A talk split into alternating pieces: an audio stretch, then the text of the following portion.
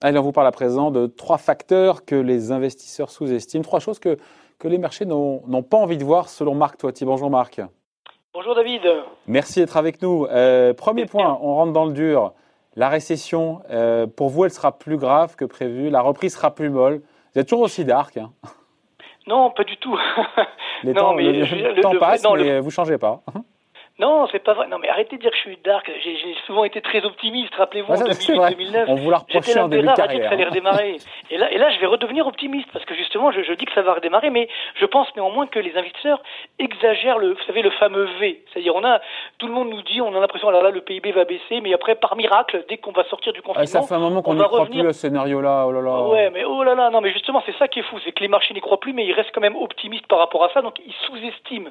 J'ai fait un calcul très simple là, avec les indicateurs avancés dont on dispose, donc c'est quand même du très concret, c'est les directeurs d'achat, etc. Au premier semestre, la baisse du PIB, si je prends le cas de, la zone euro ou de la France, va atteindre 12%. 12%, c'est quand même effectivement assez dramatique. Donc, même si ensuite on a un effet de rattrapage technique qui va se produire, c'est-à-dire que sur l'ensemble de l'année, on aura une baisse du PIB d'au moins 8%. C'est ce que prévoit le gouvernement, 8% à peu près. C'est dans le meilleur des cas. Mais justement, vous voyez que je suis optimiste. Et euh, lorsqu'on se souvient, de, par exemple, de la récession de 2008-2009, à l'époque, de combien a baissé le PIB français, par exemple? Seulement 3,1%. Ouais, C'était pas énorme au total. Et donc, et on a mis quand même, malgré ça, trois ans avant de retrouver le niveau de PIB d'avant la crise. Si je prends le cas de la zone euro, par exemple, euh, à l'époque, le PIB de la zone euro... Moins 5 à l'époque, on a fait en zone Moins 5,5. Oh là, bravo, bravo, David. et, mais mais hein. au, bout, au bout de... Allez, une petite colle. Au bout de combien de trimestres on a retrouvé le niveau de PIB de 2008, d'avant la crise? Bah pareil que euh, quasiment que la France. Ah ben non? Eh ben non. Au bout de 30 trimestres. Eh oui, parce qu'entre temps on a eu une deux. Eh oui, on a eu, ah on a eu une deuxième récession. C'était en 2015. Et oui, c'est ça le problème, c'est que moi j'ai fait une simulation, si vous voulez, très simple. Donc si on calcule effectivement cette le baisse, simulateur. oui, on, non, non, moi je simule pas. Je suis pour, pour, pour, la, vérité. Ça fait longtemps que je l'ai fait au téléphone, alors je suis content. Allez-y, je vous écoute, pardon. Voilà, exactement. Si, si, on fait une baisse de 12% du PIB, ce qui encore une fois est optimiste parce que ça pourrait être pire. Encore une fois, quand on me dit que on va redémarrer très fortement, mais admettons, soyons optimistes. Baisse de 12%, au premier semestre. Au premier semestre. Eh bien ensuite, à compter d'un effet de rattrapage de 4% au troisième trimestre, et ensuite, attention, hypothèse très optimiste, d'une croissance annuelle moyenne de 2% par an que ce soit en France ou dans la zone euro. Je vous rappelle que c'est très optimiste parce que au cours des dix dernières années, on a fait une croissance annuelle moyenne de seulement 1%. Eh bien, même selon son scénario optimiste, on retrouve le niveau de PIB de 2019, vous savez quand? En 2026. Dans le meilleur des cas. Donc c'est ça le problème, c'est que euh, on a aujourd'hui, euh, on, surestime un petit peu l'ampleur de la reprise, et puis surtout tous les secteurs d'activité euh, qui vont être durablement, malheureusement, concernés par cette crise, que ça soit bien sûr le tourisme, l'hôtellerie, la restauration, l'aéronautique également, l'automobile également, le luxe aussi. N'oublions pas que depuis 10 ans, 60% de la croissance du luxe provient de Chine. Donc tout ça, effectivement, ça va générer une croissance plus faible.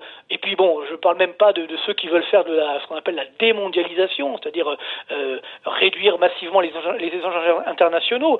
Parce que si c'est le cas, ben là aussi, on aura évidemment moins de croissance euh, au niveau mondial et donc par ricochet en France, en Europe. Pourquoi est-ce que les, investisseurs ne, veulent pas voir ça, selon vous, le fait que pour revenir au niveau d'avant-crise, il faudra peut-être plusieurs années?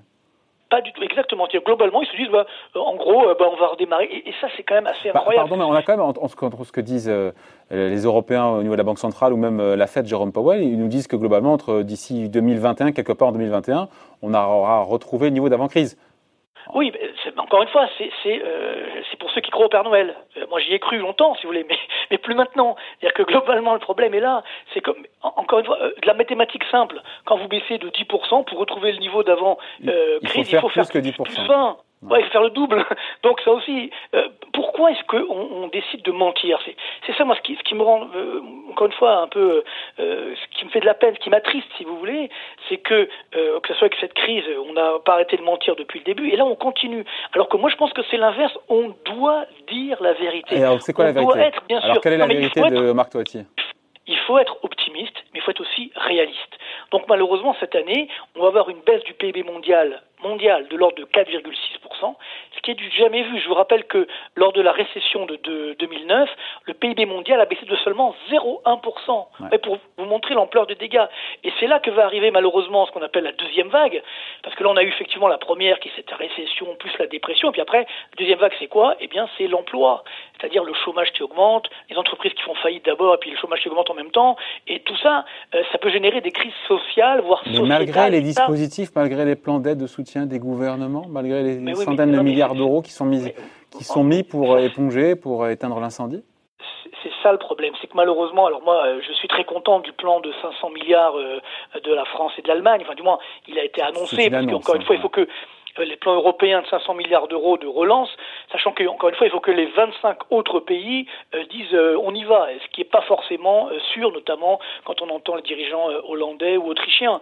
Donc, ce qui veut dire que là aussi, on, risque de pas l'obtenir. Mais même 500 milliards, faut pas oublier que c'est vrai que ça paraît énorme, mais c'est seulement 3,6% du PIB de l'Union européenne. Donc c'est bien. Hein, je vous rappelle que le budget fédéral aux États-Unis, avant même la pandémie, hein, en, en temps normal, c'est 20% du PIB américain. Bon, c'est déjà bien mais là aussi, il ne faut pas exagérer. Et puis surtout, le gros problème qu'on a, et j'en ai parlé régulièrement avec Bruno Le Maire dernièrement, c'est qu'il faut faire attention.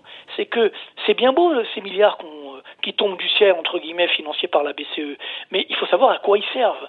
Parce que, encore une fois, c'est sûr qu'il faut éteindre l'incendie, mais si ça s'arrête là, euh, ça sera insuffisant. Euh, il ne faut pas que ces aides soient simplement, encore une fois, euh, je dirais, pour colmater les brèches. Il faut que ça finance de l'investissement, de l'innovation, que ça permette justement de développer nos entreprises. Alors là, oui, ces 500 milliards seront utiles, ils vont générer ce qu'on appelle un effet accélérateur. Mm. Mais regardez, on, vient d'en parler, le PIB de la zone euro va baisser de, ou même de l'Union européenne, de l'ordre de 13%. Or là, vous allez mettre 500 milliards, c'est combien? C'est 3,6% du PIB. Donc euh, c'est pas comme ça qu'on va, qu'on va relancer la machine. Il faut des, euh, des dépenses publiques qui soient des C'est là où les Américains en font plus que nous, une fois de plus. Mais c'est là. Alors, il y a deux choses. Il y a bien entendu, je dirais, euh, euh, une stratégie plus tournée vers l'investissement, plus également vers le pragmatisme et le réalisme. Et puis après, il y a également bah, une, volonté, j'ai envie de dire, une culture économique que malheureusement nous n'avons pas suffisamment. Hein, on, le voit bien aujourd'hui. Euh, bah, on veut alors il faut que telle profession ait ça, et puis l'autre aussi ça, et ainsi de suite. C'est normal. Ça peut justifier. Je comprends très bien, ça peut justifier, mais il ne faut pas croire qu'un jour ou l'autre on ne devra pas payer la facture. Et c'est ça effectivement le drame c'est qu'on sous-estime là aussi la marge de manœuvre euh, de, ces gouvernements. Parce que c'est ça le vrai enjeu, c'est qu'avant même la crise, on avait une dette publique qui était à, des, si je prends le cas de la France, à 100% il va, il va trop vite parce que ça fuse dans sa tête, euh, Marc Donc, premier point que les marchés ne veulent pas voir, c'est que euh, la remontée, la reprise sera beaucoup plus lente que ce qui est attendu. Et donc, les résultats d'entreprise, c'est le deuxième point, mais c'est lié au premier, euh, vont peut-être décevoir plus qu'attendu aussi.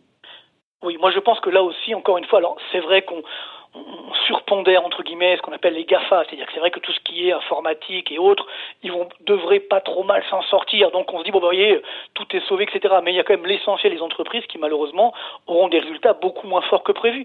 Et on le voit dans tous les domaines d'activité, notamment les fers de lance tels que euh, l'aéronautique hein, aujourd'hui, qui annonce un peu partout ce qu'on appelle des profit warnings. Ça veut dire, attention, hein, les résultats seront pas, euh, je dirais, euh, à l'aune de ce qu'on peut imaginer. Et puis surtout, ben, on le voit, il y a des plans de licenciement assez massifs qui sont là, et donc là aussi des entreprises qui vont peut-être être en difficulté.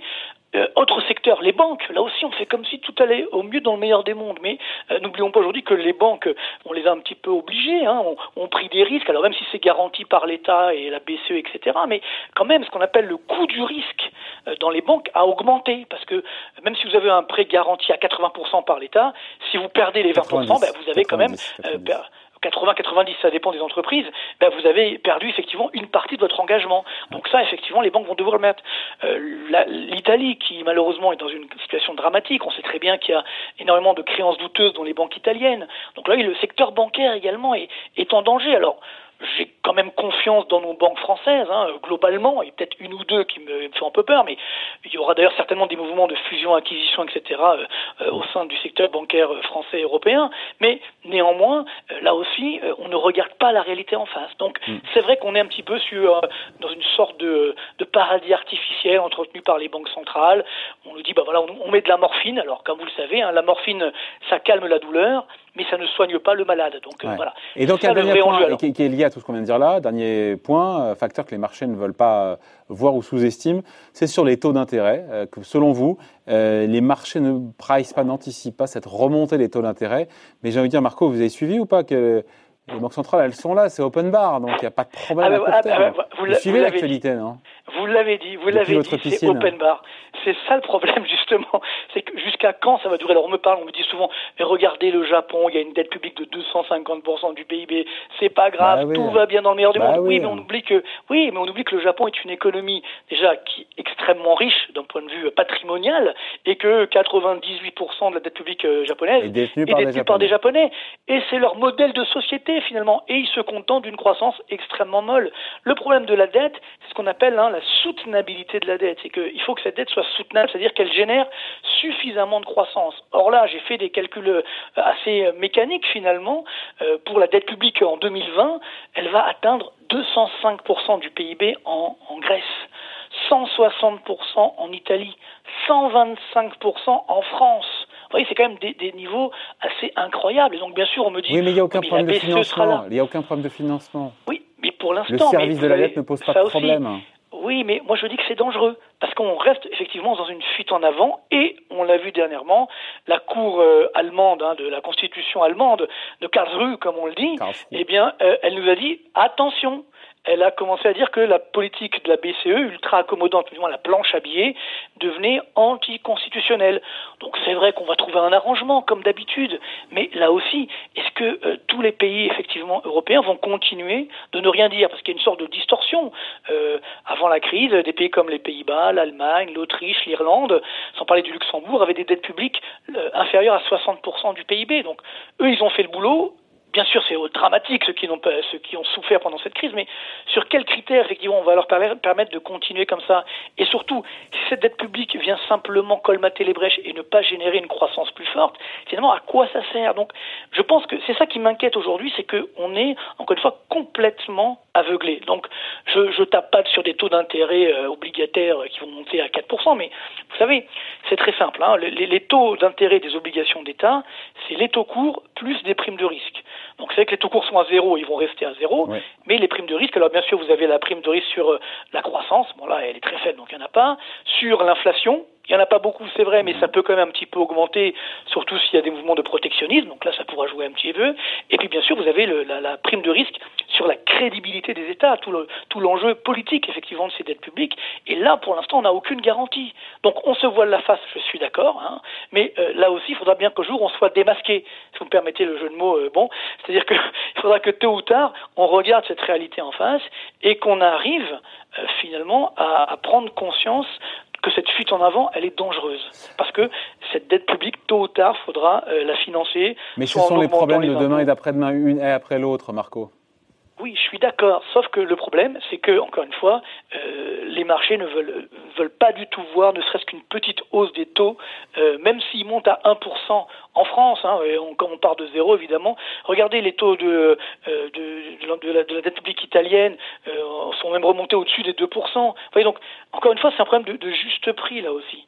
Donc, ça, c'est un enjeu majeur. Donc, les taux courts ne vont pas bouger, mais c'est clair que les taux longs risquent là aussi d'augmenter parce que vous avez également au niveau bancaire euh, des coûts du risque euh, qui vont euh, augmenter. Et donc, si les taux d'intérêt augmentent, encore une fois, qu'un tout petit peu, hein, même 1%, eh bien, vous cassez effectivement la petite reprise qui est en train d'arriver, espérons-le, vous cassez l'investissement, vous faites dégonfler les bulles immobilières, etc. Mais les banques centrales laisseront, la BCE, on, se quitte là-dessus, mais la BCE ne laissera pas faire, laissera pas les, le taux, les taux longs sur la dette française aller à 1%. Oui, mais la BCE, si vous voulez, regardez, regardez encore une fois pour, pour terminer, mais ah, malgré tout ce que fait la BCE euh, depuis, euh, depuis des, des, semaines et des mois, on voit que les taux d'intérêt de la dette publique italienne, ils sont quand même remontés à 2%.